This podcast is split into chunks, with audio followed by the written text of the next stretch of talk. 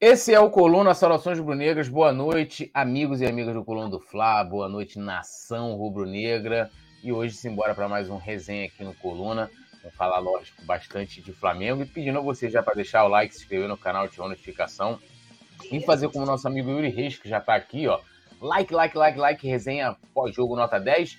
Já para você pedindo para você se tornar membro do Clube do Coluna, link fixado aqui no chat e também ao lado do botão inscrever-se, tá lá assim, ó, seja membro e todo mundo sabe que é, toda a transmissão de jogo aqui no Coluna, né, os membros concorrem a um manto sagrado quando a gente atinge 10 novos membros. Então, Yuri Reis está sempre aí participando automaticamente. E hoje aqui comigo, Roberto Nazário e Paulo Henrique Petit, formando o trueto, né, o trueto aqui do Coluna. Petit, meu amigo, boa noite, saudações rubro-negras, seu destaque inicial. Vamos que vamos. Boa noite, meu parceiro Túlio Rodrigues, boa noite, meu amigo Nazário, boa noite toda a nação rubro-negra e toda a galera da produção. Tamo junto, vamos que vamos, que hoje tem muita coisa pra gente falar, né? Apesar da vitória do Flamengo, é sempre muito bom vencer. O Flamengo vence aí por 3 a 1 o time do Volta Redonda, mas tem muita coisa pra gente falar aqui hoje, principalmente do senhor, né? Vitor Pereira. Essa parada. NASA, mestre NASA, boa noite, saudações rubro-negras também. Seu destaque inicial, meu amigo. Saudações rubro-negras, poeta Túlio. Alô, meu querido Petit, mestre dos magos. O nosso querido Gabrielzinho, Gabrielzinho Mineiro, tá aí, ué. Um beijo no coração da galera que está junto com a gente. Destaque inicial. É... Começou a causada, né? Quer dizer que agora tem alguém interessado no Vitor Pereira. O cara saiu do Corinthians, não ganhou nada no Flamengo e despertou o interesse do futebol inglês. ah, moleque! Vamos que vamos. É, essa parada aí, né? A gente vai falar bastante aí desse interesse no, no Vitor Pereira, né? Né, coisas que né, não dá para entender, mas beleza, a gente vai debater aqui. Lembrando mais uma vez a galera de deixar o like, se inscrever no canal, ativar a notificação. E eu vou dar aquele salve aqui inicial. Ó, Yuri Reis está aqui com a gente, porque é membro do Clube do Coluna, Paulo Henrique Gadelha, Thiago Sena, nosso Tigrão! Alô, boa noite, Tigrada, nosso querido Erivaldo Júnior, também membro aqui do Clube do Coluna. Um abração, Erivaldo. O Arthur Nube, também dando boa noite. O Enzio Chaves, que também é membro do Clube do Coluna. Alô, Enzio! É nós dando boa noite. A gente vai começar falando aqui né, da, dos números do Flamengo é, esse ano. Né? O Flamengo tem o maior ataque e a pior defesa entre os clubes da Série A do brasileiro. E aí trazendo os números aqui que englobam todas as competições que o Flamengo é, vem disputando e já disputou também esse ano. Né? São, foram 10 jogos aí somando é, Supercopa do Brasil, Campeonato Carioca e Mundial de Clubes. E o Flamengo marcou 24 vezes, né, o que o coloca como o melhor ataque do futebol brasileiro né, até esse momento. Porém, sofreu 13 gols, o que também o coloca como a equipe de pior defesa entre os clubes que irão disputar a Série A do Brasileirão. E aí, né, é, começando por você, Petit, acho que mostra um pouco de desequilíbrio né, que tem esse time do, do Vitor Pereira, né?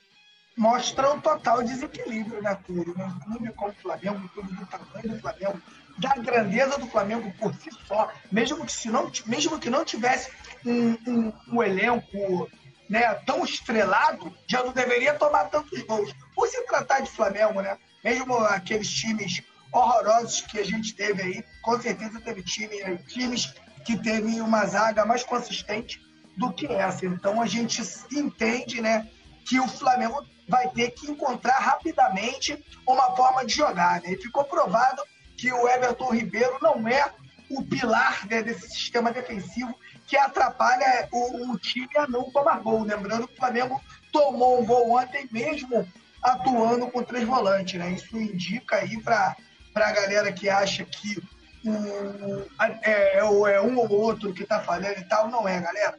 Esse é um problema um setor, é uma forma que o Flamengo joga que ainda não se encaixou. Espero que encaixe rápido, né? Porque senão a gente não vai ter tempo aí, né? de fazer um bom campeonato. Lembrando que no ano passado, por, por, por, por esses jogos iniciantes, onde o Flamengo ainda se acertava, a gente perdeu um campeonato brasileiro que com certeza daria para a gente ter brigado é, pelo título até o final, cabeça a cabeça com o Palmeiras, com certeza. Só não deu porque o Flamengo perdeu muitos jogos. Então espero que o Campeonato Carioca é, sirva para o Vitor Pereira corrigir esses erros defensivos e o Flamengo começar o Campeonato Brasileiro com, com um time mais regular, né? principalmente essa defesa. E aí, Nazário, a gente. Eu estava vendo agora a situação do Santos, né? Que está jogando com o Santo André. Santos, que está na Série A do Campeonato Brasileiro, está brigando contra o rebaixamento do Campeonato Paulista mais um ano. E o Flamengo acaba, acaba tendo uma defesa pior do que o Santos, né? Que a cada ano vai se esforçando cada vez mais para perder o selo de nunca, nunca rebaixado.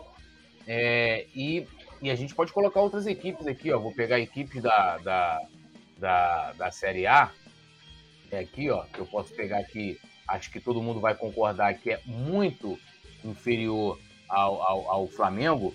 Então, que a gente vê que, assim, né, for comparar até que, por mais que seja, né, tem toda a questão de ser é, uma, um início de trabalho, mas a gente tem, ó, Curitiba, Cuiabá, Cruzeiro, Bahia, Vasco, né?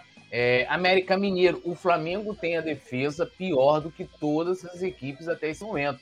O que para mim me soa como preocupante, né? Claro, né? Mais uma vez, é início de trabalho para o Flamengo, mas é início também de trabalho para os outros times.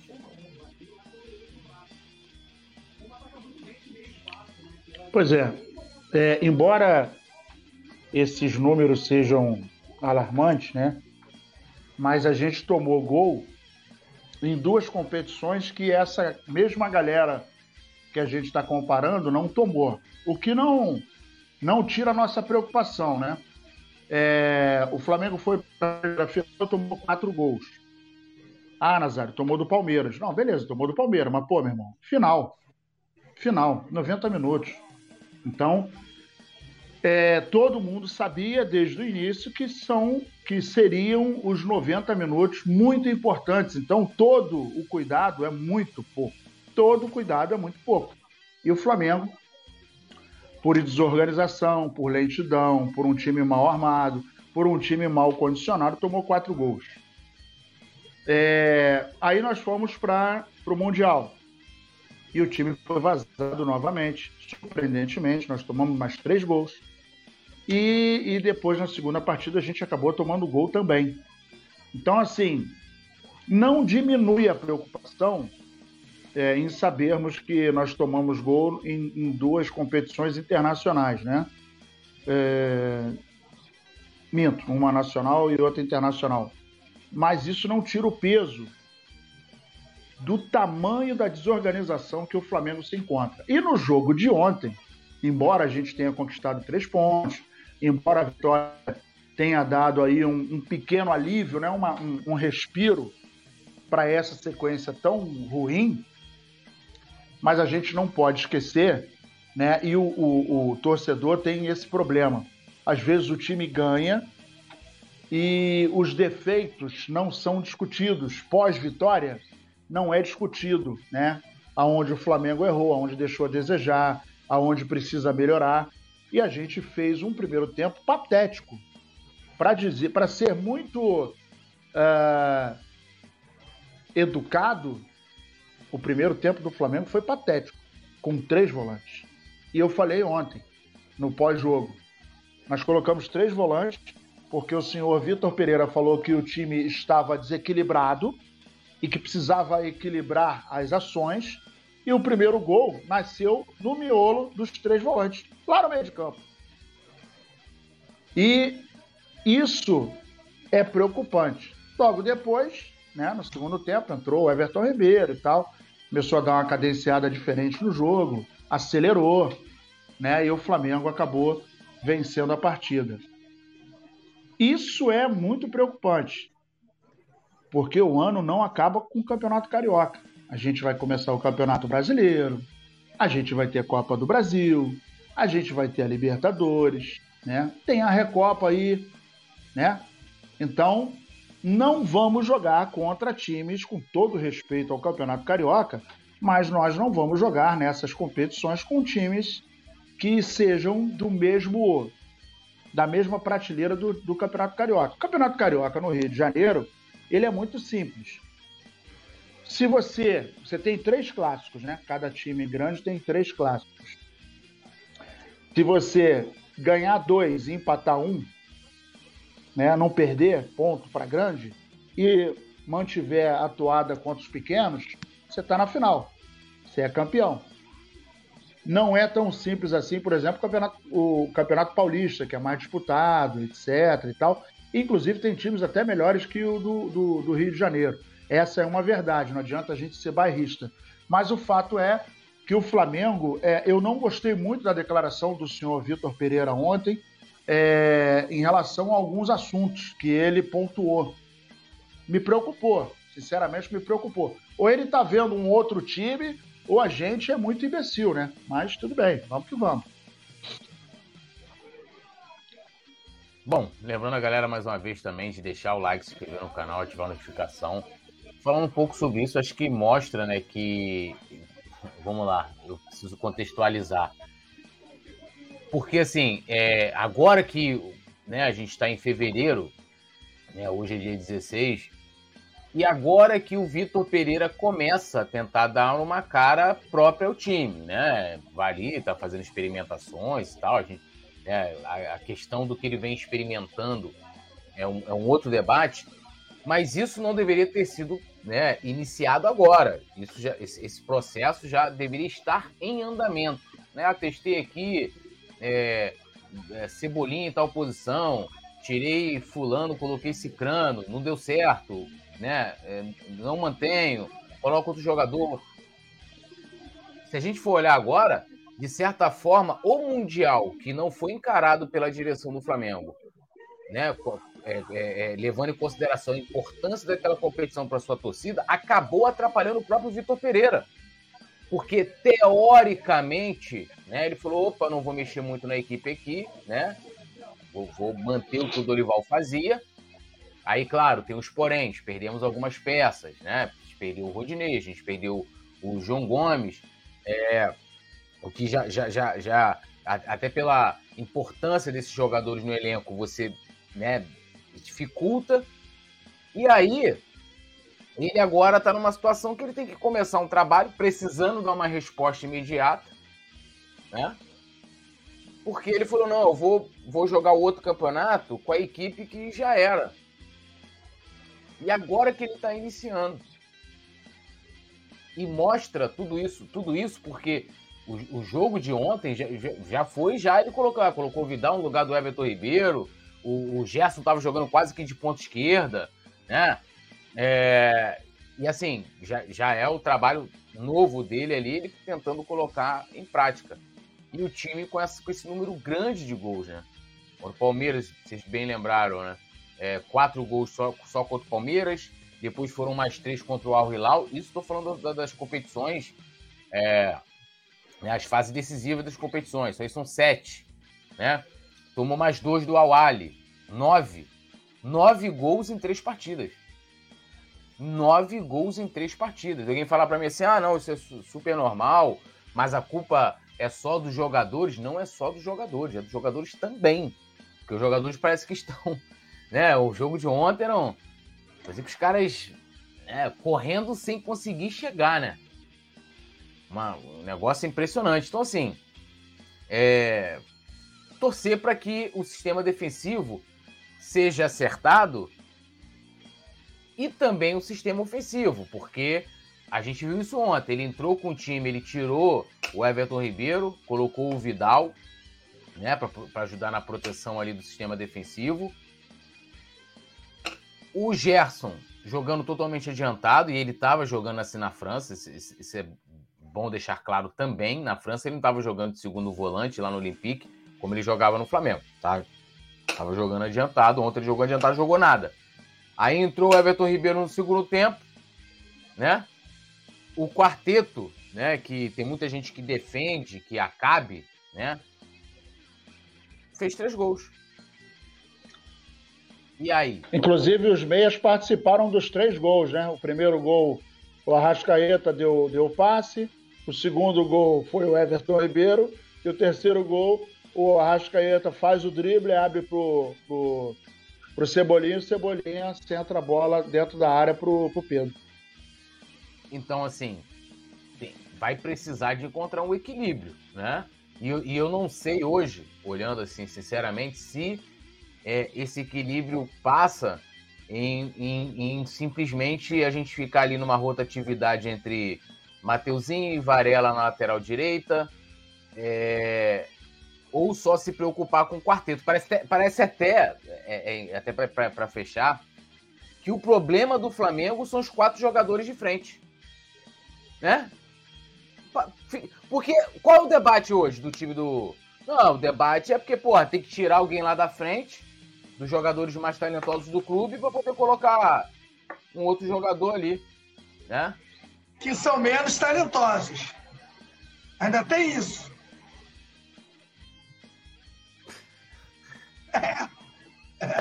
Complicado, é meus amigos. É complicado, entendeu? É um negócio difícil. Seria né? isso coisa de português? É, pode ser, né? A gente vai falar de, de outras questões aqui, né?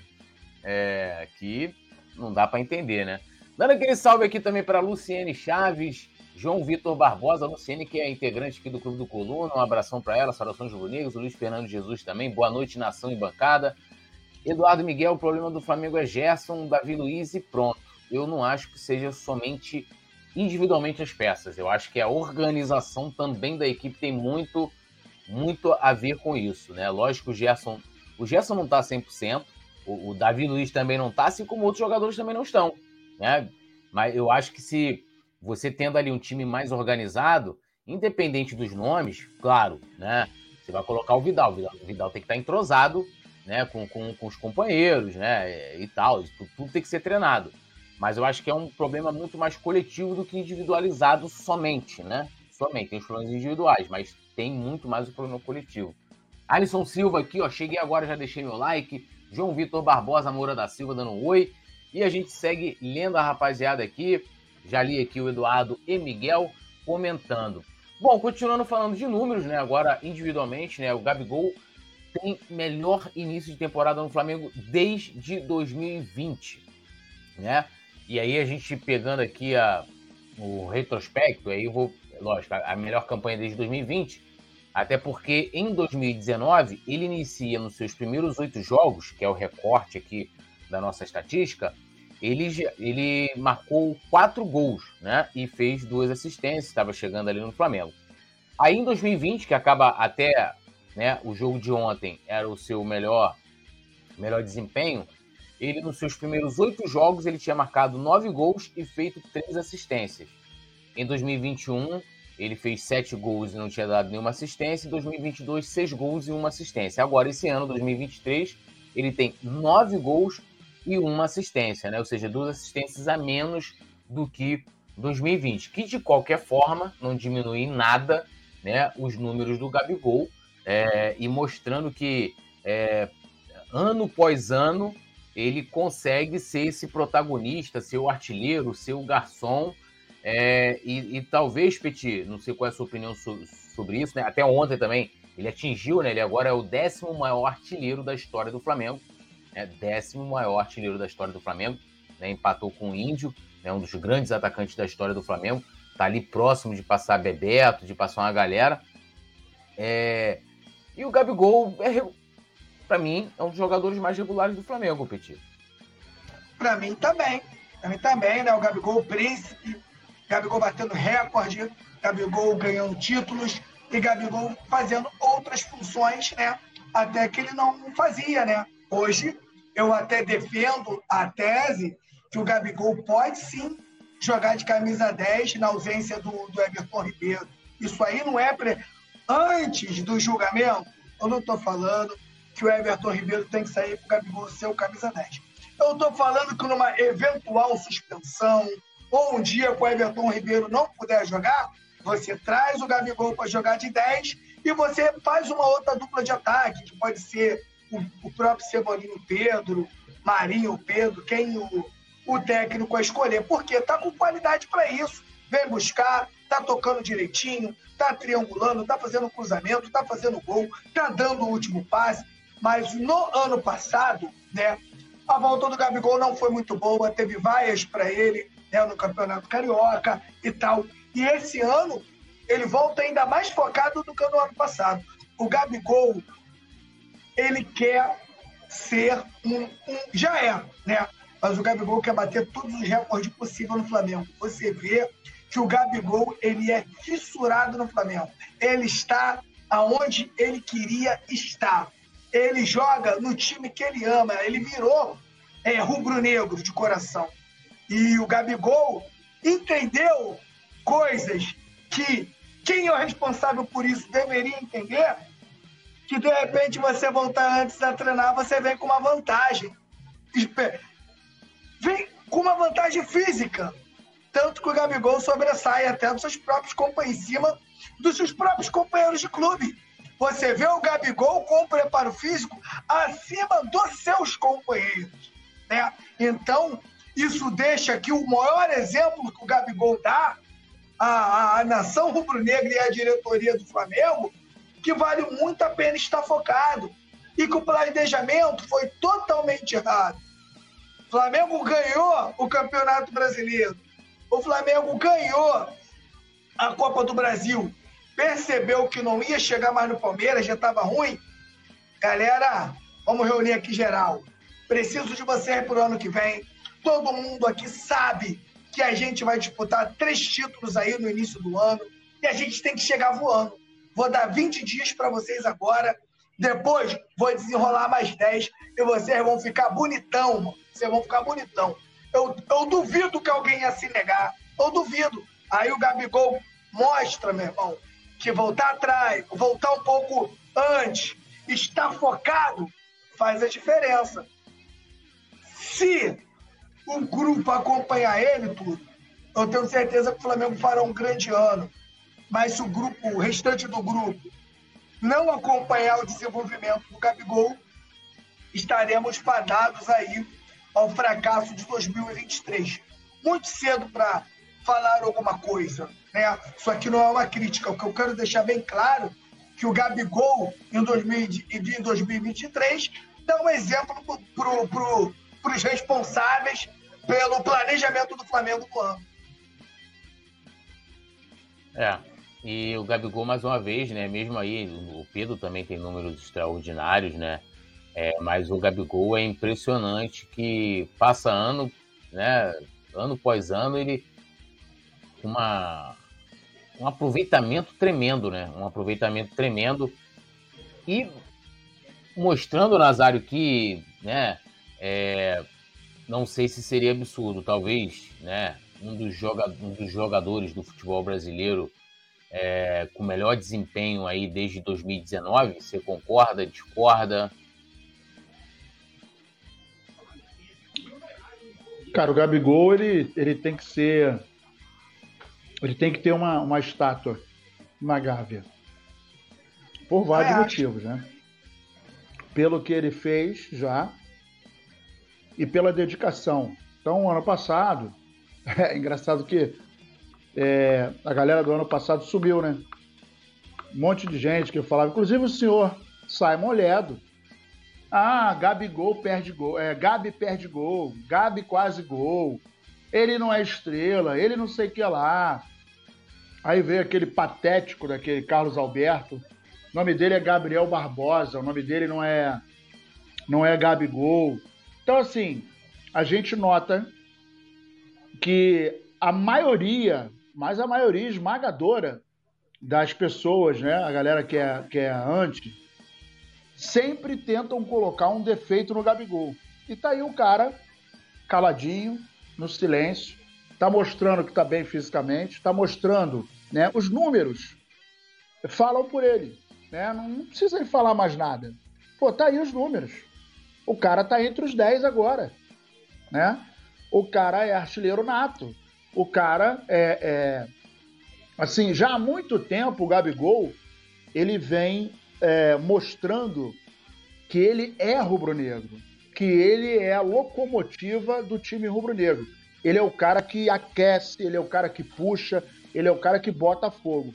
E, gente, a cena mais emblemática para mim, é, pelo menos até aqui da carreira do Gabigol, foi aquele dia no Maracanã contra o Atlético Mineiro. Meu irmão, aquele dia em que ele sai comemorando e de repente, né, é, ou melhor, são duas cenas emblemáticas para mim. Uma foi quando ele falou do inferno e o pessoal foi para o Maracanã. E não foi um pedido dele, ele apenas falou: vocês vão ver o que é inferno no Maracanã. E o Maracanã se transformou num inferno. A, a, a torcida incorporou o desejo do Gabigol, a vontade, o foco. E o, o, o, o Maracanã virou um inferno. Só faltou o Rabudo lá com o tridente na mão, porque o resto estava igual. E a outra cena, para mim, emblemática foi a disputa de pênalti contra o Corinthians, em que ele bate, converte, comemora e de repente ele começa porra, a, a, a, a provocar a galera. O Maracanã levanta e o Yurizinho perdeu o pênalti ali, meu irmão. Então, para mim, é, ele é um cara que deveria ter uma, uma estátua no, no, na Gávea. É um cara importantíssimo, tanto psicologicamente, quanto fisicamente, quanto a questão de grupo. É um cara que não desagrega o grupo em absolutamente nada. Você não vê. É, e aí a gente tem que falar que é o time do Flamengo, desde 2019, cara, você não tem um problema de relacionamento. E aí, quando a gente remete às imagens do maior ataque do mundo, com o senhor Romário, Sávio e Edmundo, pô, era um nojo ver o Flamengo jogar. Era um nojo a gente saber das notícias, era um nojo a gente é, ficar através da imprensa sabendo o que acontecia, a vaidade, a palhaçada, né? todo mundo cheio de frescuragem. E, porra, cara, esse é um time cheio de estrelas. Não pode se dizer, ah, metade é, metade não é. Porra, meu irmão, é muito mais da metade de estrela. Jogadores experimentados, jogadores que jogaram na Europa, jogadores que frequentaram a seleção brasileira. E você não vê uma palhaçada. E isso é uma coisa que acho que contribui muito para o Flamengo estar tá onde está. E o que acontece, como aconteceu agora, no início desse ano, para a gente é normal. O Flamengo tomar nove gols em três partidas, o Flamengo está desorganizado, o Flamengo está com a, a questão da, da, da, do preparo físico muito aquém do que deveria. Então, o Flamengo está num nível que, quando acontece tudo abaixo daquilo que a gente já experimentou o ano passado e os outros anos, a gente estranha, estranha muito. Então, o Gabigol, para mim, é o Flamengo. Hoje, quando a gente pensa em, em, Flamengo, a gente pensa em Gabigol. Se você pensar em Gabigol, você automaticamente remete a sua imagem ao Flamengo. O cara, meu irmão, é o cara, não tem jeito.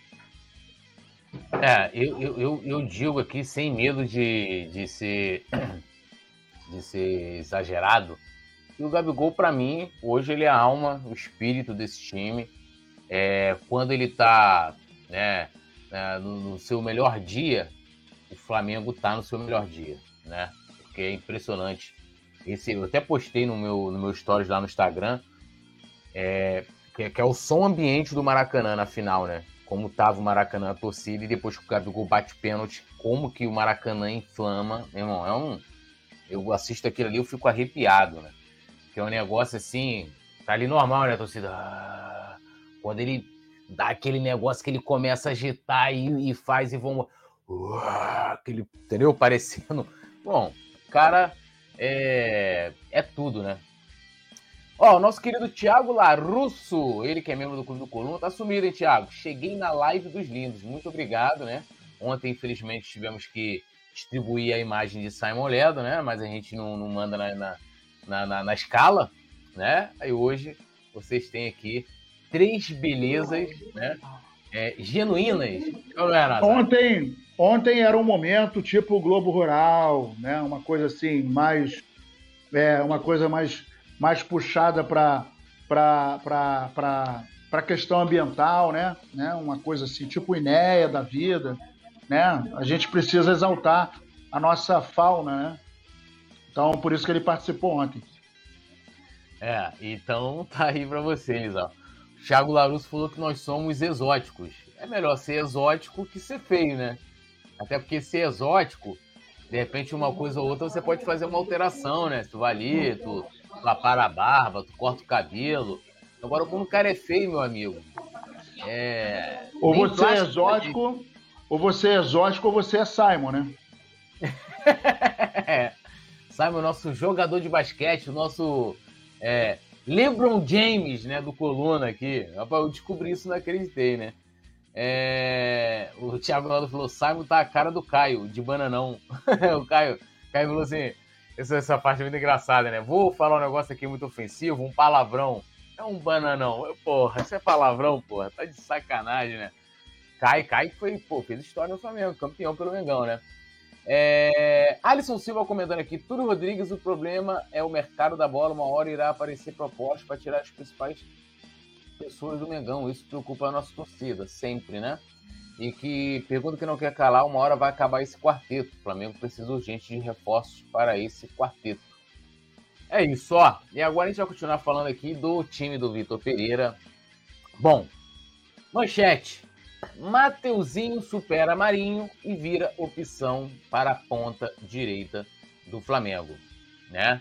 E provavelmente, né, o, o português treinou o Mateuzinho por ali como ponta direita e, segundo o noticiário, ele vem superando aí o Marinho na disputa por uma vaga, né? E passa a ser visto por Vitor Pereira como uma opção para aquela é, posição, né?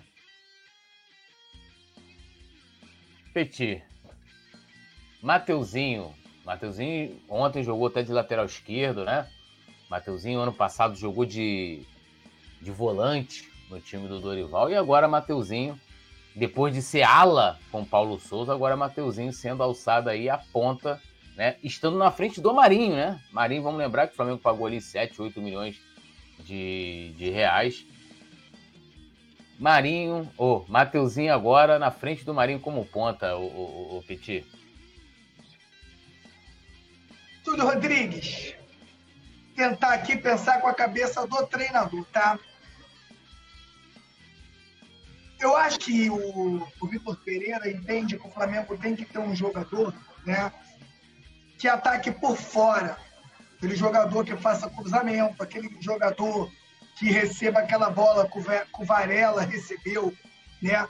Que sofreu pênalti, né? Contra o Awali, né?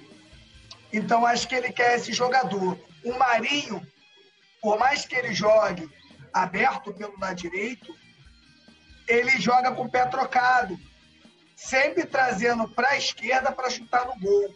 E ele que é um jogador que jogue por fora. Então acho que é por isso que ele trabalha o Mateuzinho né, nesse setor. Mas eu vou te falar um negócio. Quando a gente chega em outro patamar, arrecadando um bilhão por ano, e a gente vê que para o técnico Vitor Pereira, o Mateuzinho é a solução do problema dele pelo lado direito, meu camarada. É porque o negócio não tá bom não, hein, Túlio? Tá fedendo, tá ficando feio. E eu costumo dizer, até brinquei esses dias, que no filme do Fred Krueger, toda hora passa a, mesma, a mesma coisa. Eu acho que esse filme eu já vi, meu parceiro. Eu acho que esse filme é repetido, mas tomare que dê tudo certo para o nosso técnico Vitor Pereira. Né? Você buscar o Mateuzinho como uma solução da ponta direita, meu camarada. Ai, papai do céu, ai, ai, ai. Isso aí tá, vai, vai ficar complicado. Tomara que dê certo. Rezando para dar certo. O Flamengo não perder um ano, ou pelo menos a metade dele. Ó, o Daniel Fernandes falou aqui, ó. Até o Santos de ponta supera o Marinho, que o português não lia isso. Nazário, assim, lógico, numa situação de jogo, você tá ali, né, uma situação eventual, treinado, né, vai treinar isso, vai, ó, pode, acontecer uma situação que a gente pode contar com o Mateuzinho como ponta, um jogo muito específico, não tem ninguém disponível ali para jogar pelo lado direito, né? O time tá tendo dificuldade, precisa sair em velocidade, vou colocar Mateuzinho porque ele é um jogador bastante agudo. OK, né? Agora, ser uma opção, né? É, deixar de ser uma opção, entre aspas, lógico, de lateral, que é a, a, a posição de origem dele, para ser ponta, Nazário. Você concorda aí com isso?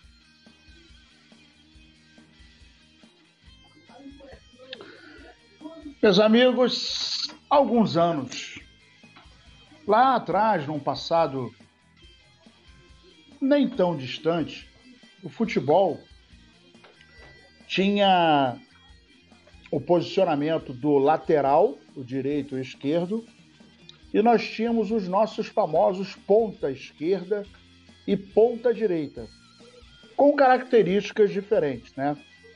Existiam alguns jogadores que eram fora da média, né? acima da média. Tal de Leandro Peixe Frito, né? que era um cara que tinha força, habilidade e chamava a bola de você. O tal do Leo Júnior também. Ambos jogaram de lateral. É, a história, inclusive, é o seguinte: o Leo Júnior, né? Ele, quando chegou no Flamengo, é, ele queria ser lateral direito. Mas aí tinha, era, era o, o, o Tuninho, né? O Tuninho baiano, aquele grandalhão que tinha um black jogado de pulseira, que era o lateral, e depois surgiu o tal do Leandro, do, do Leandro Peixe Frito. Aí o Júnior foi jogar na esquerda, né? Falou, pô, meu irmão, deixa eu ficar aqui na esquerda aqui, né? Pra ver se eu seguro alguma coisinha. O Leandro ambidestro, né? O, o Júnior ambidestro. E aí ficou na lateral esquerda, depois ele foi jogar como camisa 5 no Flamengo e a gente sabe da história dele.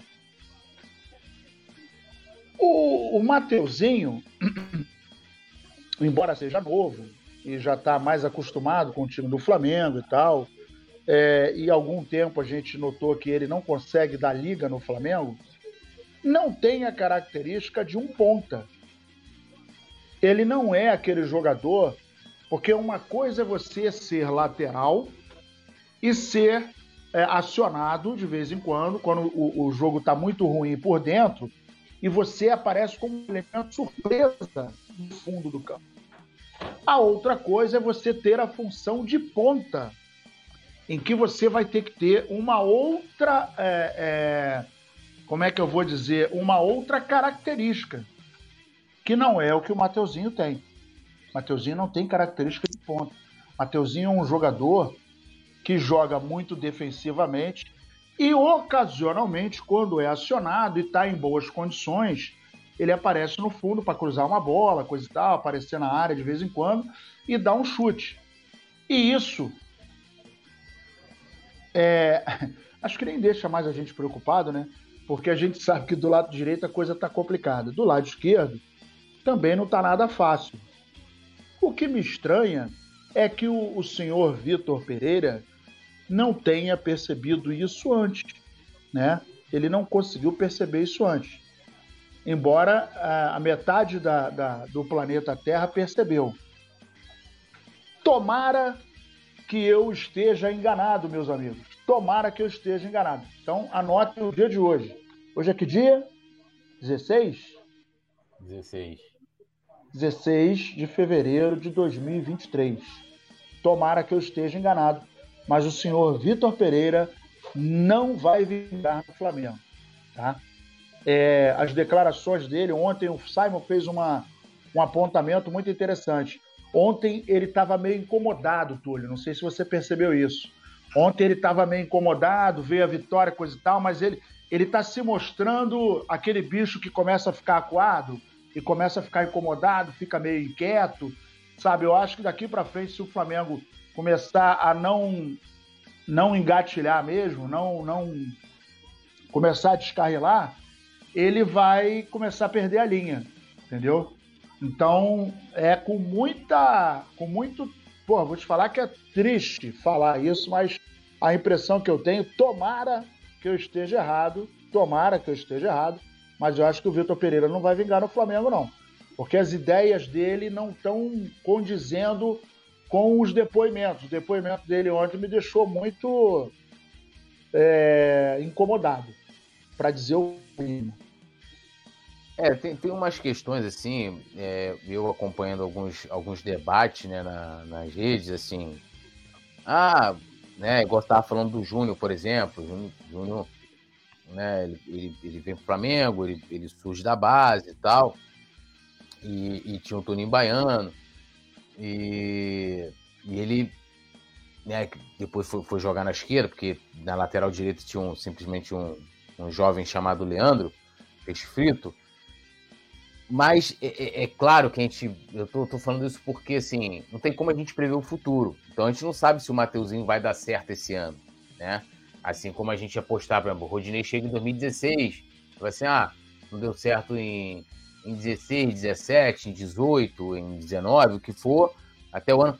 Porque, assim, essa coisa também de não dar certo também é subjetivo, né? Vamos combinar, né? É, por exemplo, em 2017 ele fez até gol em final de, de campeonato carioca, né? Poderia não ser o lateral dos nossos sonhos, ou chegado, ou é, também de que o time chegou no, de, no, no determinado patamar, né? Que o, o, o Rodinei acaba ficando deslocado quando você compara individualmente a qualidade dele com outros jogadores, né? Que eu acho que é o que eu faço hoje com o Mateuzinho.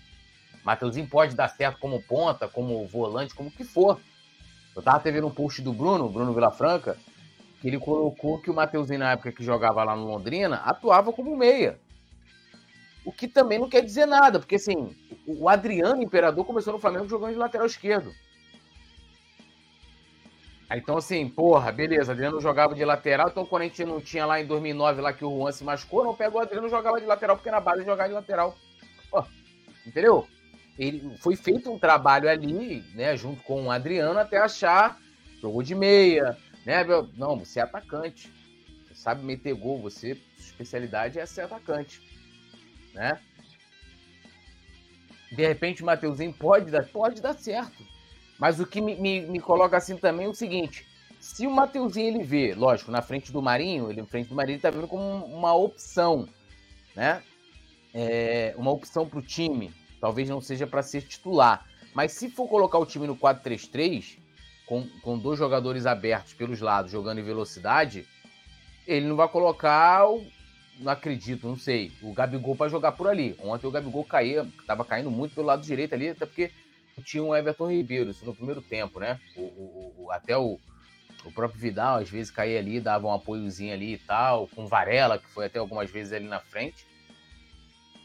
Mas assim, é tudo no campo do, do futuro, né? De uma coisa que pode dar certo. Eu queria muito que o Mateuzinho desse certo como lateral. Que o Mateuzinho conseguisse atingir o que o Rodinei atingiu em 2022, né? Porque ele é o jogador que tem características mais parecidas do Rodinei do que até o próprio Varela.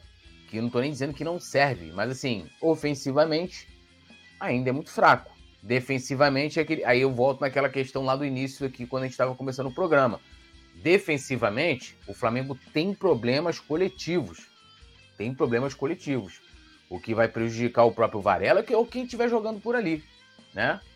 Então, assim, eu também não sei, né? A gente vai falar mais, mais do, do, do Vitor Pereira, assim, eu... É... Porque a gente falou assim, ah, porque é uma covardia dizer que o trabalho dele está chegando a dois meses. Mas está chegando a dois meses, gente. Aí, ah, aquilo que eu estava falando lá. É, depende de como você quer olhar e, de, e, do tamanho da sua boa vontade. Eu, para ter, ter uma boa vontade com o Vitor Pereira, vou colocar que ele está dando cara ao time né, agora. Ele está colocando mais o dedo dele mas eu não posso fechar os olhos e dizer que ele não está há dois meses treinando a equipe, né? Que ele, eu vou assim, ah, não, mas, porra, o cara tem que trocar lá o pessoal do quarteto porque ele precisa da variação tática. Beleza, show de bola. Mas será que ele não poderia já ter começado isso também? Mesmo que ele, a, a, a espinha dorsal do time fosse a equipe que ele herdou? Não sei, né? É, é, é, é essa, essa, essa boa vontade com os estrangeiros acho que a gente deveria ter com qualquer um é só com, com estrangeiro, né? Chegou ali o Dorival. Não, então vamos, pô, vamos deixar o Dorival trabalhar, pô. Vamos deixar o Dorival trabalhar, né? Mas muitas vezes não é assim. Chega Dorival, aquela briga toda, porque todo mundo queria um outro treinador. Não, tem que dar certo agora. Mas, pô, outro. Não, vamos dar tempo pro cara. E eu vi esse, esse mesmo filme ano passado. Na minha opinião, tá igualzinho, tá idêntico. O que para mim, de repente, pode mudar, não sei, é para ver como é que vai ser na Libertadores. Que na Libertadores, pelo menos, o time do Paulo Souza voava, voou, né? Passou ali com o pé nas costas na fase de grupos. Não sei como vai ser o time do, do Vitor Pereira. Que, para terminar, o time do Paulo Souza tinha lampejos, tá? Com todos os problemas que a gente tinha, haviam lampejos. De tipo assim, porra, o próprio jogo contra o Atlético Mineiro, pô. Que a gente perdeu nos pênaltis. Porra, o Flamengo começa mal, mas depois toma conta do jogo. O Flamengo vira aquele jogo e jogando bola. Jogando muita bola. Aí depois deu mole, deixou o Atlético empatar. Mas assim, é, e, e vamos lembrar que a gritaria depois de perder a Supercopa para o Atlético Mineiro foi maior do que para o Palmeiras. Lógico, tem um detalhe de que a gente está vindo de dois títulos hiper importantes, né? Mas assim, a gente, se a gente for olhar a qualidade do que a gente jogou naquela final para a qualidade da final desse ano, é assim, a diferença abissal, né? Abissal mas o tempo vai dizer. Bom, vou pedir a vocês aqui para deixar o like, se inscrever no canal, ativar a notificação, né? Se tornar membro com o nosso amigo Thiago Larusso. Tava com saudade de você, Thiago. Pô, sumidão. Ele falando aqui, ó. Vitor Pereira é o novo Paulo Souza sem o telão.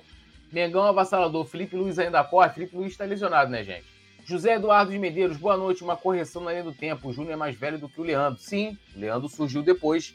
O Júnior surge primeiro na base do Flamengo. Né? O Júnior é, bate ali data com a geração do Zico, né? Da, daquele time de 80, Zico, Júnior eram os mais velhos, né? É, aí depois vinha Adílio, o, o, o Adílio, o Uri Geller, o Leandro ainda é uma geração depois, né? Ainda é uma geração depois. O Leandro era bem mais novo do que o Júnior, do que o Adílio também, era mais novo. E gênio, né, meus amigos? E gênio, mas valeu aí, Zé Eduardo. É, eu aqui, se, se, eu tiver uma dúvida aqui, eu consulto o nosso oráculo, o nosso grande Nazário. Né? Nazário vai lembrar melhor do que eu, pô. Eu, eu, eu só na, fico lendo, né? Lendo, acompanhando ali. O Nazário foi o testemunha ocular, um cara que teve o privilégio de ver esse time em campo. Eu não tive, eu queria ter vivido nessa época, inclusive, só para ver esse time, né? Eu não, eu não, não tive esse privilégio. Aliás, tem, eu vejo no YouTube, né? Mas não é a mesma coisa, né? Então.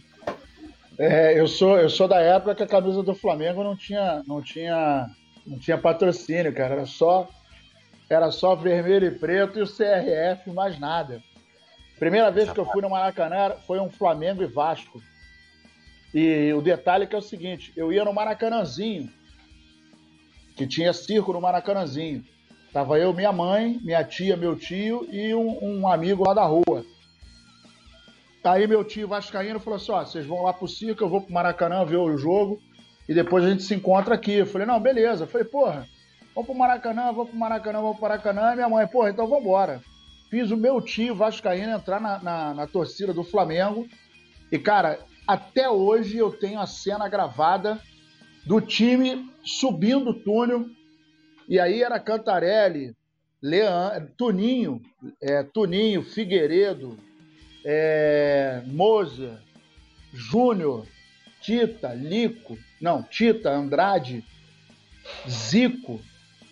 Meu irmão, Lico, porra, pelo amor de Deus, cara, que, que time. E eu lembro, eu lembro de, desse time entrando em campo e jogando, e assim, sem exagero nenhum para quem viu o time do Flamengo jogar. Hoje a gente vê que algumas peças, como por exemplo é, o Arrascaeta, o Bruno Henrique, o Pedro, o Gabigol, né? Alguns jogadores não se olham, né? O cara pega a bola, de repente alguém vai passando aqui e você vai e coloca. O terceiro gol ontem, embora o Cebolinha não é tão entrosado assim, mas no momento em que o Arrascaeta dá o drible no marcador, ele abre, ele abre tudo no campo. O Pedro corre na diagonal para a direita e o Cebolinha abre na esquerda. Quando ele toca para o Cebolinha, o Cebolinha dá mais um tapa, vai para dentro e cruza o Pedro já chegando para escorar. Isso era corriqueiro no Flamengo daquela época, cara. 80, 81, 82, meu irmão. O time jogava por música. Quem tiver oportunidade aí, dá uma olhada no, no, no YouTube para ver Flamengo em 80, 81, 82. Cara, era um, era, era um espetáculo. O time do Flamengo não jogava, o time do Flamengo dava espetáculo. Mas não era espetáculo de ficar dando balão, dar caneta, não era isso. Isso acontecia muito também. Inclusive com o tal do Arthur, Antunes Coimbra, um tal de camisa 10, um tal de galo. Meu irmão, o cara dava passe de bicicleta, o cara dava, porra, passe de chilena, o cara matava a bola no pé. E o, e o, e o Leandro, o Leandro era um, um monstro jogando futebol, cara. Eu vi um, eu não me lembro qual foi o jogo, mas o goleiro adversário chuta a bola, ele tava na risca da, da do meio de campo. A bola vem, porra, aí você pensa, né? O cara vai, porra, vai dar uma cabeçada, vai vai matar de orelha. Meu irmão, ele, a bola do jeito que veio, ele deixou na caneta direita e a bola pum, repousou no pé dele. Falei, pô, tá de sacanagem, o Maracanã todo levantou. Então era, o, era um cara que tinha categoria para dar e vender. Né? Foi uma pena ele não ter ido para a Copa de 82, mas o time do Flamengo jogava por música, parecia uma orquestra. Cada um tocava o seu instrumento e a harmonia era total. Você não via um lance de grosseria, você não viu um lance de, de você olhar e falar, porra, pelo amor de Deus, como é que o cara faz um negócio desse? Muito pelo contrário, era um lance que você olhava dentro de campo e você falava, cara, como é que esse maluco faz isso? Pelo amor de Deus. É, foi uma época fantástica. Ó, o Raimundo Neto falando, o Flamengo de Paulo Souza era mais completo do que, do que o Flamengo do Vitor Pereira. Tinha João Gomes e Rodinei. O nosso lateral esquerdo hoje não estão jogando nada.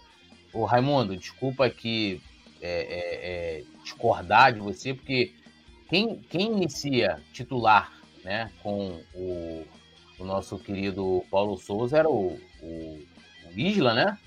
O Isla. E, aliás, Mateuzinho, né? O Isla teve poucas oportunidades de jogar de fato de ala. Mateuzinho inicia como titular. Ainda tinha o Isla, o Rodinei era o terceiro reserva, filhão. Era o terceiro reserva. João Gomes não era titular. A dupla de volante titular do Flamengo, que inicia o trabalho com o Paulo Souza, era é, é, o Belga e o, e o Arão. Aí o João Gomes entrava ali no lugar do Arão, aí às vezes o joguinho jogava como titular e tal, que teve o, o Belga teve alguma dificuldade, né? O iFood dele passou de novo lá contra Quem o Quem efetivou ele foi o Dorival Júnior. Quem, efetiva, quem efetiva do, é, é, João Gomes e, e Rodinei como titular é Dorival Júnior. O ano inicia completamente um time completamente diferente. Nem nem o Felipe Luiz era titular naquela equipe, né? O cara foi jogar de, de zagueiro pela esquerda, aquelas coisas todas, né? Mengão avassalador, o Gerson estava parado mesmo na França, está andando no Flamengo, o Thiago Maia mal fisicamente desde o ano passado. Por que não fica um mês recuperando, o treinador treina, treinando igual o Rodrigo Caio, o Bruno Henrique? Tem que botar o time todo, né? O time todo não está 100% fisicamente. Tem um ou outro jogador melhor ali, mas, né? Acho que não é só o Thiago Maia, né? né? E nem o Gerson. Hugo Oliveira, depois que o Rafinha saiu, o time desandou. E o Rafinha? O Everton Ribeiro rende muito mais com lateral de qualidade por perto. Eu discordo. O Rafinha saiu, veio o Isla, né? É, deu conta ali até onde ele, ele conseguiu entregar. Inclusive, o Flamengo foi campeão brasileiro. E depois o Flamengo foi campeão. É... Aliás, o Flamengo ainda chega numa final de Libertadores com o Isla na lateral, né? E depois o Flamengo ganha com o Rodinei é, na lateral direita. Inclusive, Rodinei muito maior do que o Rafinha na história do Flamengo, né? Vamos combinar. Duas Libertadores, dois Campeonatos Brasileiros, né? Uma Copa do Brasil, Campeonato Carioca, né? E tem mais, né? Não tem a mancha, mancha no currículo de nunca ter né, deixado o time na mão também, que eu acho que é uma coisa que a galera não considera, né? A galera agora, o cara mete pé coejar, não quero jogar, eu não jogo, eu quero ser vendido. De respeito fudido, desculpa aqui o, o português, Ai, Cuejá tem que voltar, Cuejazinho. Ai, cara, já tá indo pra 30 anos, daqui a pouco tá 31 anos, tá ficando velho já, né? Ai, Cuejá, o Arão, Arão não presta, Arão... Irmão, o cara nunca desrespeitou a camisa do Flamengo e foi campeão. Ninguém é campeão à toa, ninguém faz essa dor. Igual pegar aqui, ó. Porra, o Coluna do Flamengo, maior transmissão. Não, pô. Mas eu não vou aqui valorizar o trabalho do, da galera que tá na produção, de quem tá trabalhando no, no pré-jogo, no, no jogo, no pós-jogo, não, pô. Que aí, foi sorte, pô. É tipo isso. É tipo isso, né? Wesley e Marcos Paulo são laterais em formação pelo Flamengo se não renderem incompetência da diretoria do Flamengo no futebol, se não forem craques. Disse aqui o Mengão avassalador. É, Hugo Oliveira já li, Raimundo Neto também, José Eduardo de Menezes, Thiago Larusso falou: o NASA estava na crucificação de Cristo. Nazário é nosso tipo Raul Seixas, né? Eu nasci há 10 mil anos atrás, viu tudo, meu amigo, no mundo. Porra, tá de bobeira, né, Nazário? E não vai ser igual também, como diria Raul Seixas, né? Eu que não me sento no trono de um apartamento com a boca escancarada, cheia de dente, esperando amor. Pô, Raul Seixas é muito bom, mano. Tá maluco? Ouçam Raul Seixas, né? Fico prestando atenção sendo o que ele tá querendo dizer nas letras dele. Oi, da bem, minha mãe me, minha mãe me, me instruiu bem musicalmente falando, né? Porque, porra, gosto maravilhoso. É, o Thiago Larusso perguntando qual a formação ideal para poder ter um time mais consistente no setor defensivo já que perdemos o João Gomes. A gente vai falar disso. Mas vamos continuar aqui, ó. O... Agora falando um pouco de mercado da bola, o Flamengo avalia envolver o Marinho no negócio por Ângelo, né? O jogador do Santos. É... Então, assim, né, ali o Flamengo quer, né? O, o Ângelo é uma, uma promessa né, do Santos, tem 18 anos, é um jogador que ainda né, já está no profissional, mas, pelo menos na minha opinião, ainda não está formado, né? É, tem status de craque, né? E né, o Flamengo deve aí fazer uma proposta né, em cima aí dos 10 milhões de euros, o que na cotação atual, para a gente fazer a conversão, dá 55 milhões de reais. E isso agora, né, incluindo também o Marinho, para poder eles liberarem. O Marinho tem uma história né, muito é, bonita no Santos, né? Acabou não ganhando a Libertadores, mas ele foi o melhor jogador do Santos ali e tal. E pode acabar sendo envolvido aí nessa, nesse, nesse negócio pelo Ângelo.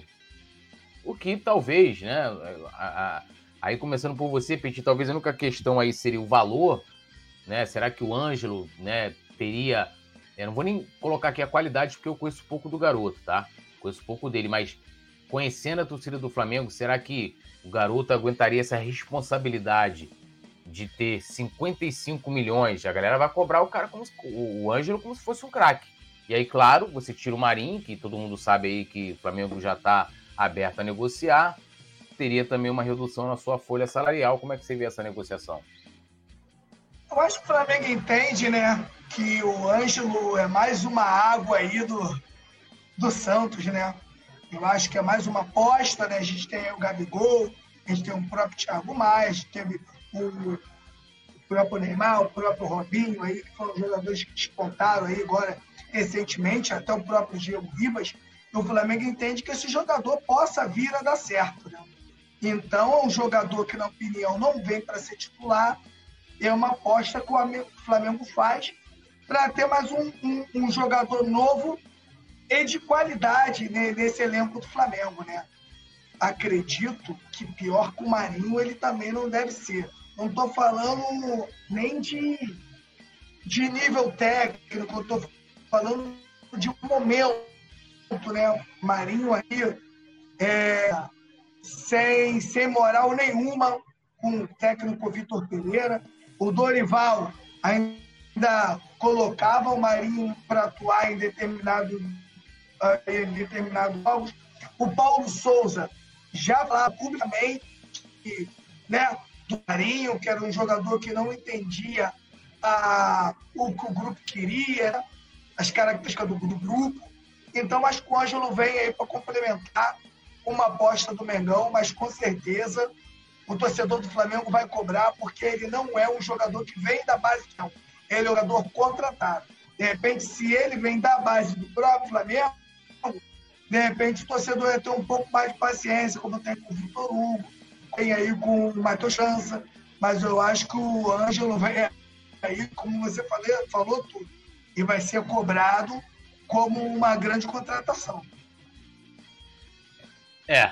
E aí, Nasa, é um bom negócio, não é um bom negócio? Você acha que o garoto pode sentir o peso dessa responsabilidade é, no Flamengo, vindo por. Pô, o, o, o, o Vitinho, o pessoal, o Flamengo pagou 40 milhões né, de, de reais, o pessoal cobrava pra caramba. O Cebolinha tem uma passadinha de pano aqui e ali, né? Mas é, foram 77, o Ângelo viria por 55, mais o Marinho envolvido na negociação. Ele aguenta o peso do manto? É, isso aí, isso aí a gente não vai conseguir é, descobrir, né? Não tem jeito. Só quando o cara botar a camisa, se botar, e entrar em campo. Porque cada jogador tem uma reação, cada jogador tem uma maneira de encarar é, jogar futebol. E jogar futebol no Flamengo é diferente. O que é mais certo aí é que, por exemplo, é como. Ih, rapaz, caiu o bagulho aqui. Eita! Na, Calma na, aí, na... caiu. Deu uma bombeada. É o terremoto, é o terremoto. Então, o que a gente. Uma coisa que é fato e que precisa ser ajustado é que, pelo menos na minha opinião, não dá mais para a gente ficar é, aguardando o momento de ah, o, o, o Marinho vai melhorar. Porque tá difícil, né, cara?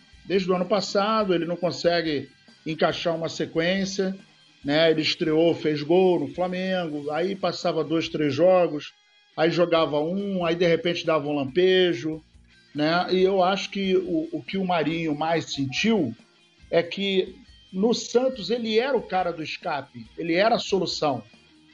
E no Flamengo ele não é a solução, ele faz parte da solução. Ele faz parte de um conjunto. E sendo assim, ele não consegue executar aquilo que ele é, planeja, né, o que ele imagina dentro de campo. A gente vê o Marinho em diversos momentos, muito atabalhoado, né? Se atropelando, passando da bola. É, já falei num programa e vou repetir: o que me incomoda muito no Marinho é o fato de alguém dar um toque nele, ele cai e parece que tomou uma facada. Cai, rola, faz careta, porra, da cambalhota, duplo e meio carpado. Pô, cara, isso me incomoda profundamente. Porque você vê que o cara tá encenando. Porra, então isso me remete ao, ao menino Neymar, que virou chacota mundial na Copa do Mundo, né? Porque o cara deu um toque nele, ele deu 18 rolamentos, quase que para dentro do fosso. Então, é, é, esse é o detalhe que me deixa é, incomodado com o Marinho. E sem contar que ele não conseguiu entrar, né, cara? Ele não conseguiu se encaixar no time. O Marinho entrou, já está passando pelo terceiro técnico, e até agora não deu resultado. Quando o cara passa por um, não dá certo, passa por dois, pô, de repente. Mas já está no terceiro, cara. E ele não consegue se encaixar na metodologia de trabalho do time do Flamengo. E eu acho que continuar com o Marinho é perda de tempo. É ficar jogando dinheiro onde você, ó, Marinho, né? Vidal. O Cebolinha até agora, 77 milhões, mas uma partida consistente do Cebolinha, a gente não viu ainda. A gente não viu aquele Cebolinha que foi embora do Brasil, deixando o Grêmio para trás e que já naquela época não era aquele Cebolinha que a gente conheceu e que tinha até receio de, de jogar. Porra, hoje o Cebolinha vai jogar. Pô, o cara vai perturbar a nossa defesa. A gente não, não, não, não, tá, não tá vendo isso mais. Ele não tá metendo medo em ninguém.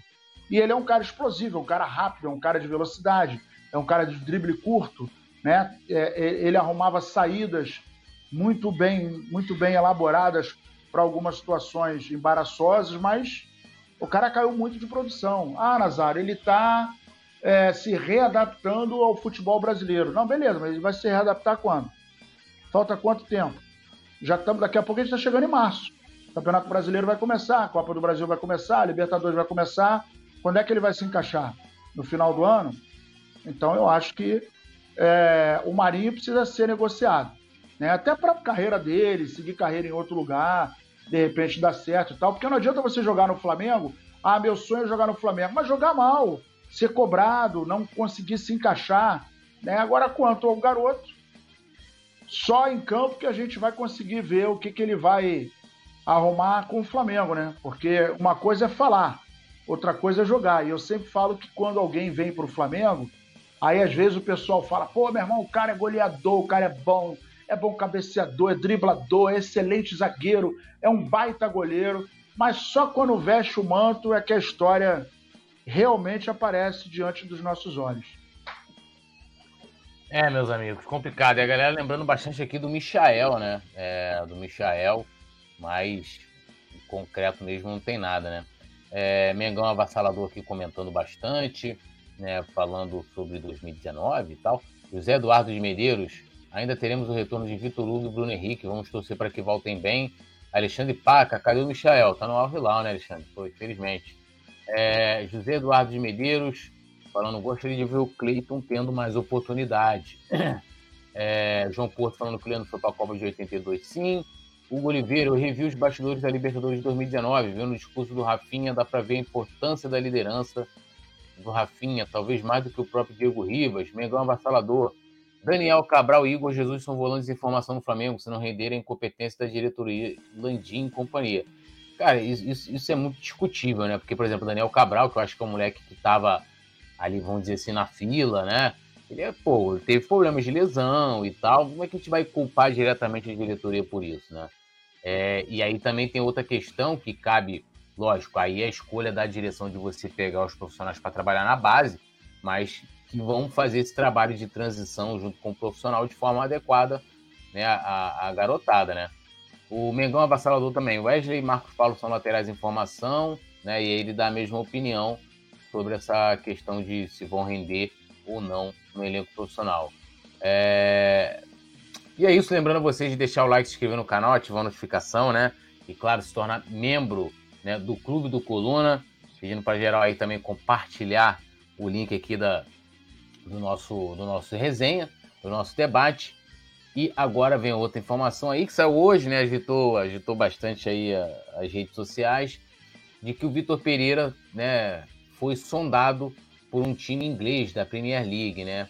É, segundo uma, um jornalista, né? De que ele, e segundo ali foi o jornalista Vanderlei Nogueira, lá da Jovem Pan, e ele disse que o, que o técnico Flamengo foi sondado por uma equipe inglesa, né? Ele afirma também que o interesse ainda não foi transformado, né?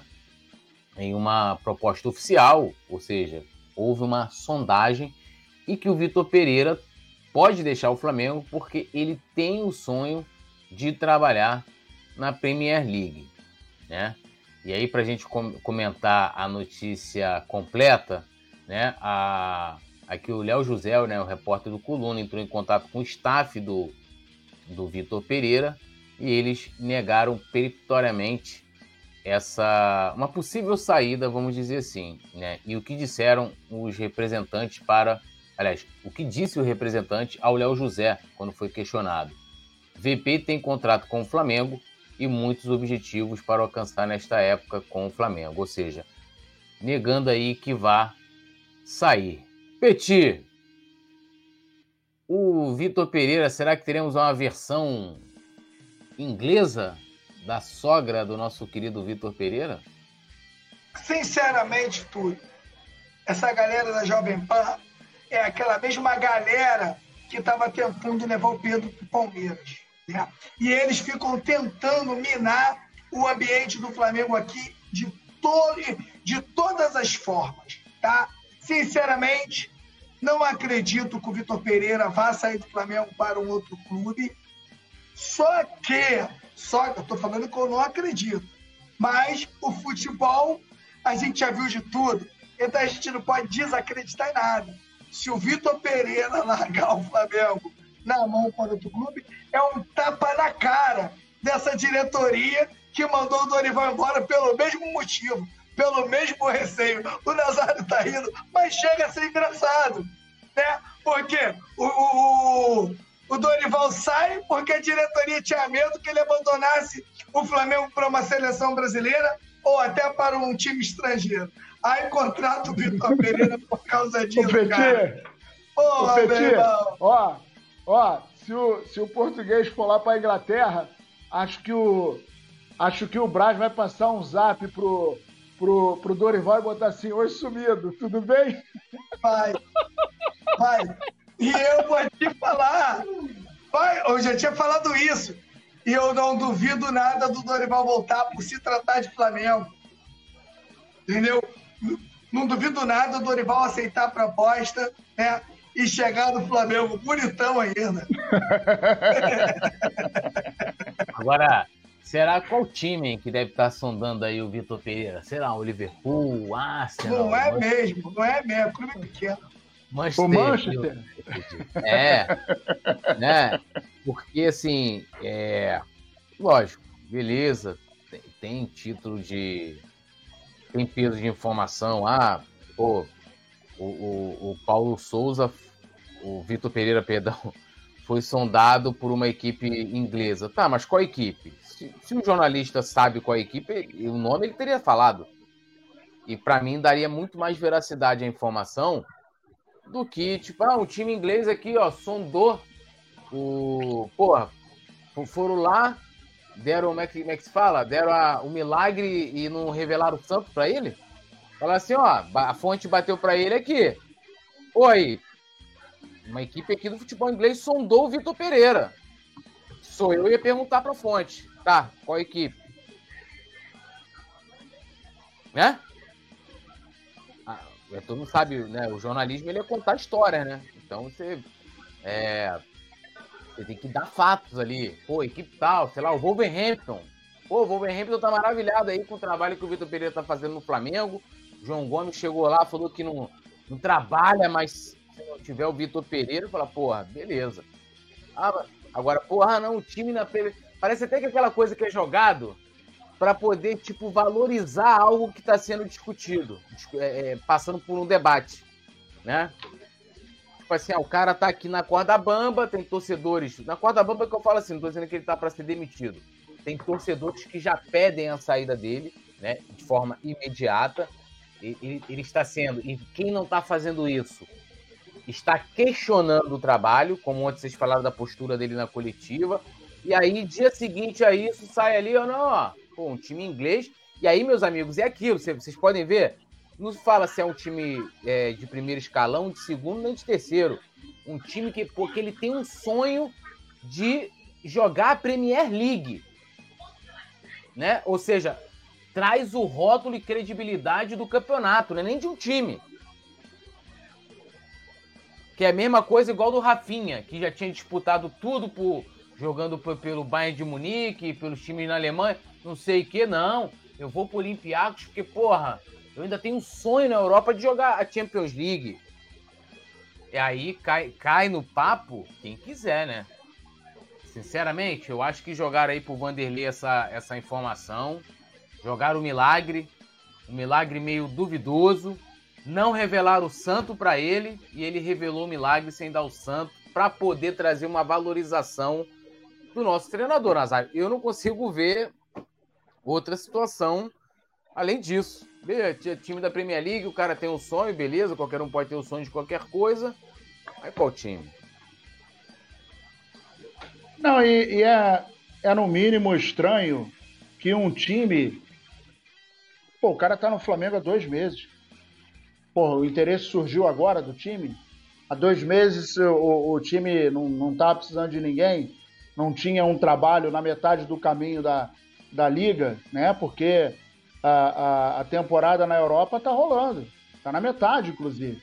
Então, há dois meses, estava tudo tranquilo. Agora que começou a ficar ruim. Agora, é um detalhe.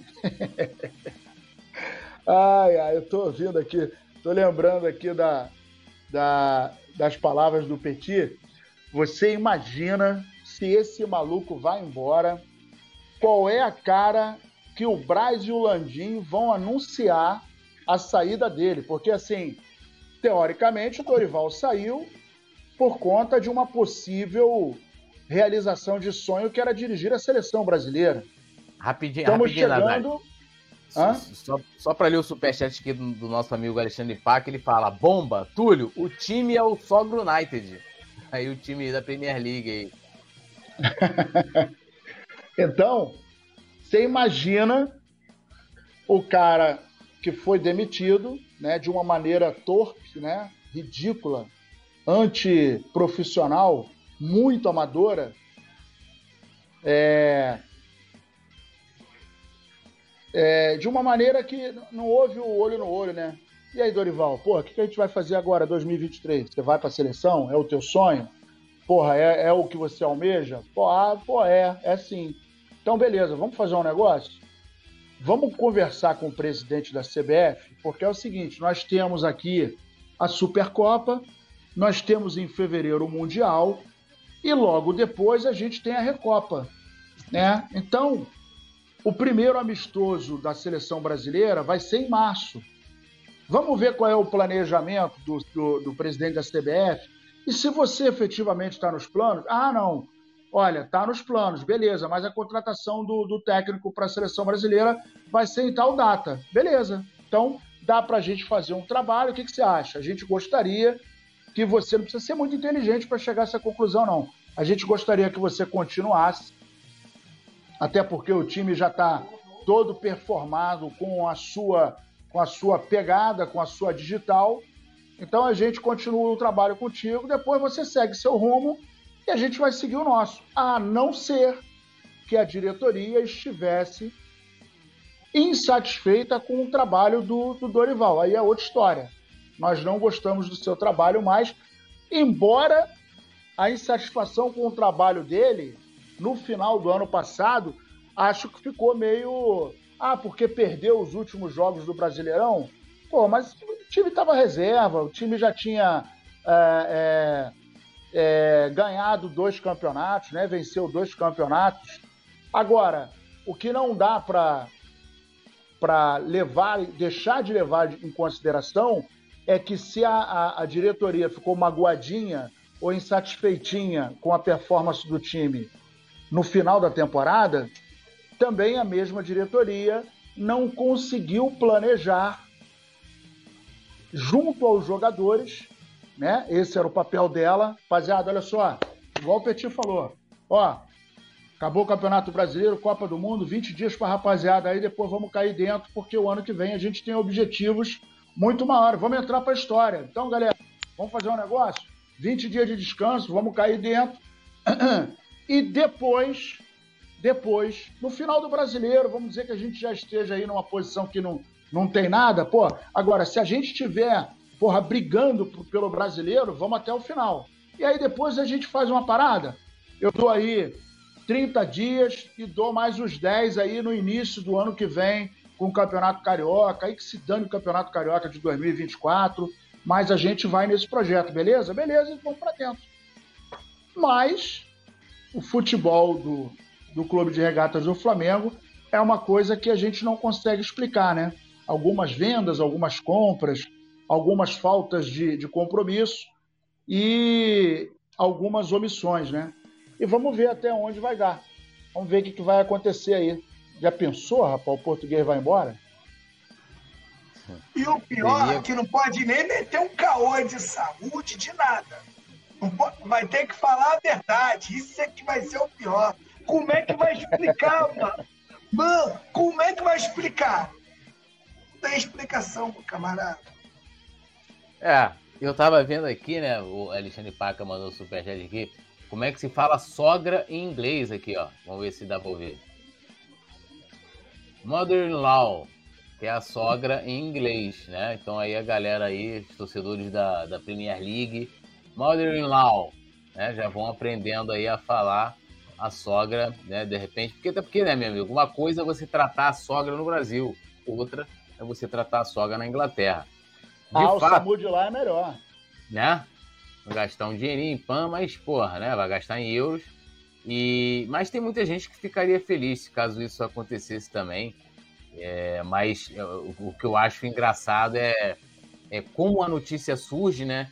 E, e não dá, não, não, não coloca ali o personagem, né? No caso de quem teria esse interesse, que é super normal você ter ali o cara ser sondado, natural, mas você não colocar o nome da equipe, né, me estranha. Até porque, assim, porra, eu sonho, eu, eu, eu sonho trabalhar na Premier League, mas trabalhar na Premier League, porra, para brigar para não cair, para porra, aí, aí eu vou deixar o Flamengo aqui, vou para Premier League para brigar para não cair lá, porra, meu irmão, né?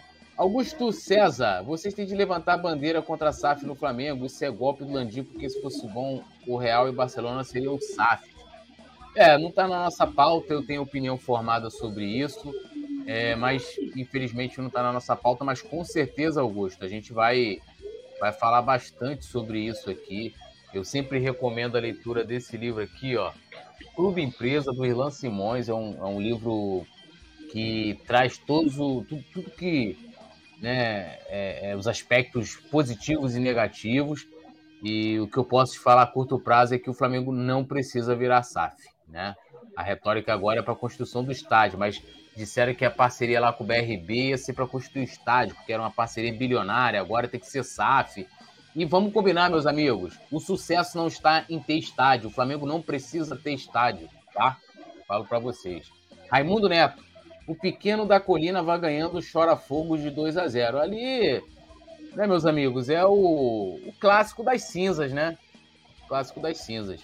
Alisson Silva, Túlio Rodrigues, o Vitor Pereira vai treinar onde o Paulo Souza abandonou a seleção da Polônia para vir pro Mengão. Não entendi.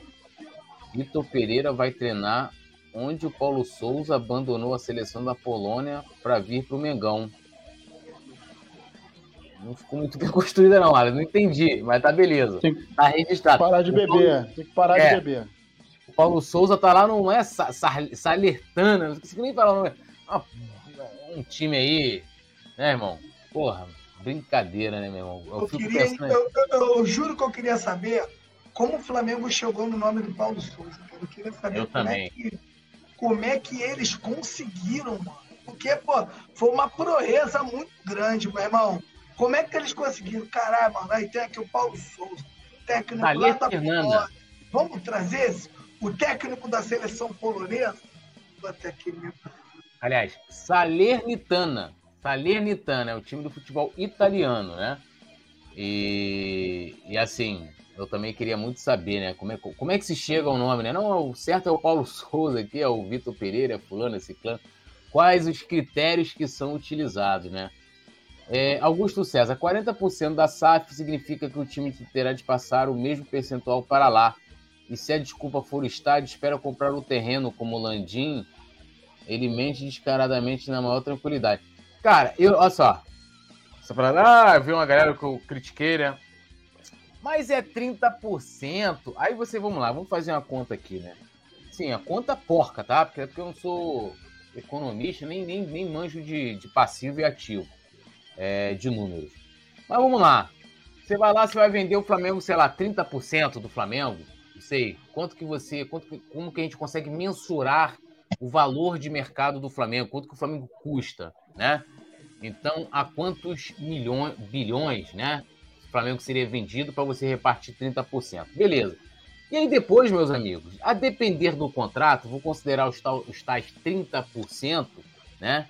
30%. A gente não tem modelo de negócio, como que ia ser vendido, tem nada, né? Porque para mim o debate ainda é um pouco inócuo, apesar de saber internamente qual o objetivo. Porque o objetivo é assim, gente, olha só, o objetivo é igual no Atlético Mineiro. Você tem lá a família, a família emprestou dinheiro, fez o Atlético se desfazer lá do, do, do, dos seus ativos que tinha lá para construir e fazer uma dívida bilionária. Que esse mesmo pessoal, o tal do Menin, emprestava o dinheiro. Agora o Menin falou assim: Atlético, ó, você me deve não sei quantos milhões. Você não paga, não. Vira a SAF e me paga né, com a, com a SAF, com os direitos de participação da SAF. Agora eu serei dono do Atlético. E sabe o que vão fazer no Flamengo? Eles vão até aí 30, 40, o que for. Eles vão colocar quanto, quantos por cento for, né? não acredito que vai ser 30, 40 né, por cento. Ele, os ricos do Flamengo, que mandam no Flamengo hoje, quem é que manda no Flamengo hoje, vão lá e vão comprar. E sabe o que eles vão fazer? A torcida hoje já não pia, né? Todo mundo fala, pô, 2 mil, 3 mil pessoas decidem a vida do Flamengo, não sei o quê. Isso só inclui o futebol, tá? O olho é o futebol, que é o que dá dinheiro. Eles mesmos vão lá, eles vão comprar, eles vão passar a ser dono do futebol do Flamengo. Aí não vai ter torcida mais, porque ainda há-se a esperança de haver uma briga dentro do Flamengo para que o sócio torcedor vote, né? É o meu sonho, inclusive, que a gente ter milhões de torcedores votando para escolher o presidente. Mas nem os 2 mil, 3 mil que hoje é tanto, tanto criticado, e acho que tem que criticar, que decidem a vida por milhões, vão poder dar palpite, meu amigo. Aí vai fazer igual o cara do Botafogo, sabe o que vai fazer? O cara, o, o cara vai lá, tem um jogador do Botafogo, ele vende pro time dele mesmo, aí o cara faz dois golzinhos de destaque aqui, o cara vai lá e vem, a torcida fica gritando, fora Texto, o cara é dono, irmão. E aí, esses caras que estão lá hoje, os milionários do Flamengo, vão ser dono do Flamengo. E sabe o que você vai poder falar? Nada. Nada. Né? Nada. Fora né? Tem toda essa questão financeira, né? De pessoas que vão passar a ser dona, vão mandar do poder e vão lucrar em cima do Flamengo. Tem a parte social também. Você aí que é pobre, você não vai comprar cotinha do Flamengo lá se botar do jeito que for no mercado, virar empresa SA, botar em bolsa. Você não vai comprar porque você não tem dinheiro. Então, esse papo de que venha ser dono do Flamengo, você também é caô. Você é número para esses caras. Esses caras não querem saber da tua história, o que o Flamengo representa na tua vida, a importância para você de assistir um jogo do Flamengo na arquibancada. Eles estão cagando. E vão mandar. Hoje já não respeita a opinião de nenhum torcedor de sócio, já não respeitam, né? Eles tratam lá os conselheiros como capacho. Torcedor, então, comum, meu irmão, vai ser somente um bonequinho, não vai nem entrar no Maracanã, porque eles vão cobrar muito mais caro, né? Isso para falar aqui por, por cima, né? Então, quem, né, quem aí, né, esses pessoal que gosta de falar de números, né, que não sei o que, que SAF parará, defenda isso aí, pô. Defenda o Flamengo ser SAF cada vez mais. Hoje eu tava vendo um dono de uma SAF, que é o Ronaldo, dizendo que ele vai, que ele vai sugerir para o Brasileirão para ter torcida única. É o fim do futebol. E no dia que isso acontecer, que o Flamengo for perdido por uma SAF, eu só vou acompanhar o Flamengo se for por obrigação. Eu estou aqui trabalhando no Corona. Eu dependo do dinheiro que eu ganho aqui, né? Eu dependo, dependo, né? Vivo aqui, pago a pensão com o dinheiro que eu ganho no Corona, então se eu não pagar, eu vou ser preso. Então, eu vou somente trabalhar profissionalmente, porque torcer mais pro Flamengo eu vou, porque vai perder a graça, né? A gente já tem futebol com torcida única, camisa 300 conto, ingresso a 200 e quantos, 500 reais pra você ir no jogo, acaba o futebol, pô. Acaba a galera querendo botar, a galera querendo botar três rebaixados só no Campeonato Brasileiro.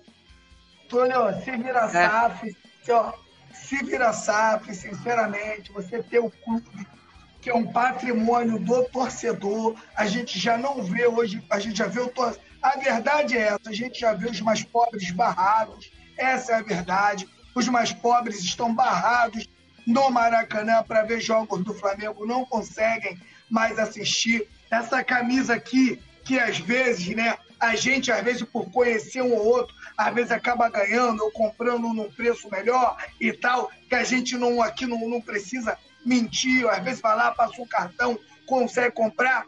Muita gente não, não consegue. Eu acho que todo. Acho não, tenho certeza que todo torcedor rubro-negro queria tá andando com a camisa oficial do, do, Flamengo, tá tirando a sua ondinha, poder ir para uma festa, poder andar na rua com o seu manto sagrado oficial do Flamengo. Se o Flamengo for vendido, meus irmãos, vai ficar muito difícil de continuar a torcer para. Essa é realidade, porque aí você vê que ficou, vai virar uma empresa totalmente privada que você não vai ter acesso nenhum, né? que você não vai ter voz, que você não vai ter respeito, como muitos não têm aí. Torcedor do Botafogo agora chorando.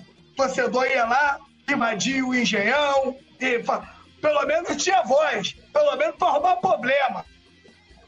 Hoje, isso pegou o jogador que, que, se destaca um pouquinho, que com certeza esse jogador seria terceiro reserva do Flamengo, pegou lá, já tirou o cara do Botafogo. E assim será, e assim será. Pode ver, pode perceber, daqui a pouco vai do Vasco aí, ó.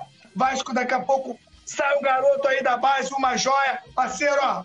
Não joga nem no profissional, ó. Lepit, Lepit, e a gente não sabe para onde esse dinheiro vai. Então, tomara que isso nunca aconteça no Flamengo. E eu acho que o clube que arrecada um bilhão por essa torcida que está aqui e, e, e o, tem que, tem que agradecer muito ao sócio torcedor, a, a, agradecer muito a classe pobre misturada com a classe rica também, que tá lá, que quando a gente tá junto, né, Túlio? Não tem essa, mano. No Maracanã, gol do Flamengo, tu abraça milionário, tu abraça rico e tu abraça nego que é muito pobre, irmão. Que tem uma história pra estar tá ali. E você tem você torcer para um clube onde você não tem voz aí, irmão, aí para tudo que realmente não dá para torcer, não. É, e, e, vocês veem a intenção, né? Porque assim, a gente até entrevistou aqui, também participou do Podflow, o Ricardo Hinnicksen.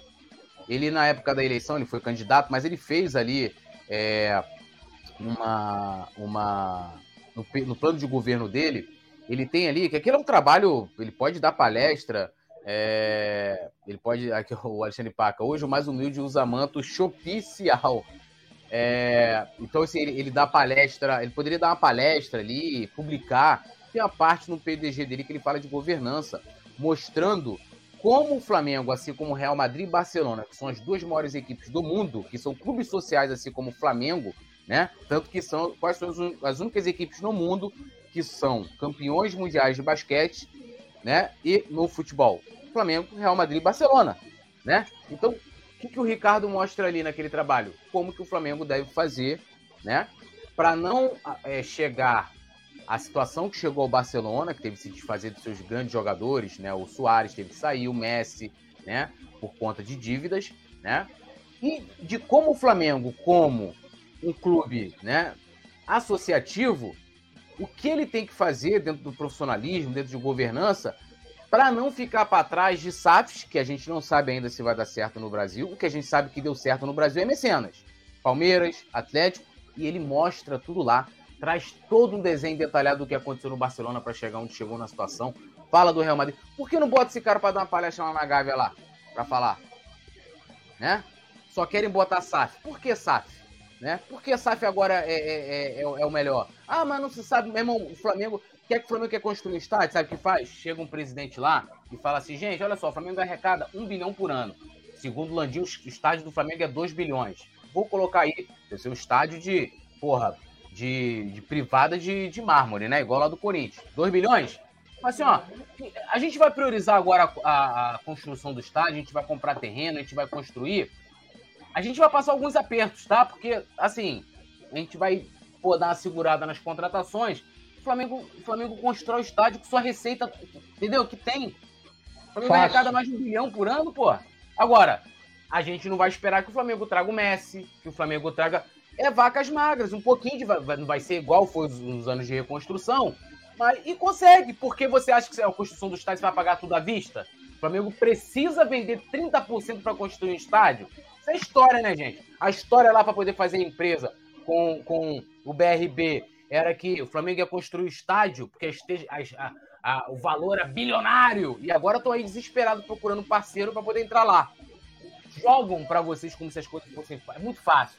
Vamos vender aqui 30. Aí quando você vai ver, teve aí, ó, BRB. Ó, o BRB teve uma valorização de sei quantos milhões no mercado aí. Tá valendo 10 bilhões depois que o Flamengo começou a patrocinar o Flamengo. Aí agora, essa empresa que vale 10 bilhões de reais, esse banco maravilhoso, né? Faz uma empresa com o Flamengo que o ajudou né, a, a, valorizar em 10 bilhões de reais e, e eles não conseguem encontrar um parceiro para poder fazer um investimento para o banco digital. Olha só, cara, né? E aí é muito fácil. Vende-se as coisas, né? Uma facilidade. Não, ó, vamos vender 30% do Flamengo aqui, 40% e, e vamos virar, pô, e vamos construir. Pô, meu irmão, é muita história para boi dormir, né? A gente chegou aqui, passou ano aí com, contratando feijão, contratando o Ney Franco para virar técnico do Flamengo para chegar agora e falar assim: não, ó, vamos virar SAF. Porra, tá de sacanagem, né, irmão? É, bom, dando aquele salve aqui, ó, Ed Selena, Augusto César, Luiz Fernando, Pepe Rastaman, Tiago Larusso, aqui também comentando, nosso querido Alexandre Paca, parceiro sempre mandando superchat aí, Thaleson Leal, que é membro do Clube do Coluna, Ed Helena, mandando aqui um salve pra gente, nos elogiando aqui, um abração de Pernambuco. Então, um abraço nosso aqui também, um beijo pra Pernambuco. Bom, agradecendo aqui geral, deixando o like, se inscrevendo, ativando a notificação. Petit, meu amigo, boa noite, saudações rubro-negras, seu destaque final. Boa noite, meu amigo Túlio, boa noite. É, boa noite, meu amigo Túlio, boa noite, meu amigo Nazário, boa noite toda a nação rubro-negra que nos prestigiou até agora, né? São 10 e 35 da noite. Lembrando a você que não é inscrito no nosso canal, se inscreva no nosso canal, torne-se membro também aqui, dessa moral pra gente e deixe seu like. Você que quiser me seguir aqui, ó, nas redes sociais, arroba Plaparódios Clube, é só falar lá no direct, ó. Tô vindo pelo Coluna, que eu vou seguir você de volta. Tamo junto e boa noite. NASA, meu querido, tudo nosso, nada deles. Avisa lá que eu vou chegar mais cedo ou mais tarde o destaque final. Valeu, poeta, valeu, Petit, valeu, produção, valeu a galera que tá junto com a gente aí. Destaque final é que o Flamengo não vire SAF, que algumas negociações efetivamente aconteçam e que a gente possa colocar o nosso time no trilho, porque está faltando algumas coisas. E a gente, como diz o nosso querido amigo Simon Ledo, eu quero o meu Flamengo de volta. Boa noite, avisa lá que eu vou chegar mais tarde. Valeu, Gabrielzinho, nosso mineirinho do Coluna, né, Como é que era? Bom é demais! Bom demais! Valeu, Gabriel, a galera aqui, todo mundo, boa noite. Vambora, amanhã a gente está de volta, em Tudo Nosso Nada Dele. Alô, nação do Mengão! Esse é o Coluna do Fla. Seja bem-vindo! Se inscreva no canal, não esqueça de deixar o seu like, pega o link, compartilha para geral, comente, comente bastante, queremos te ouvir. Aqui você tem a melhor transmissão dos jogos do Flamengo na internet. O Coluna é brabo e tem o Podfla, o podcast da nação. É muita resenha e um show de cobertura do maior do mundo, do jeitinho que a nação merece. Esse é o Coluna. Saudações rubro-negras.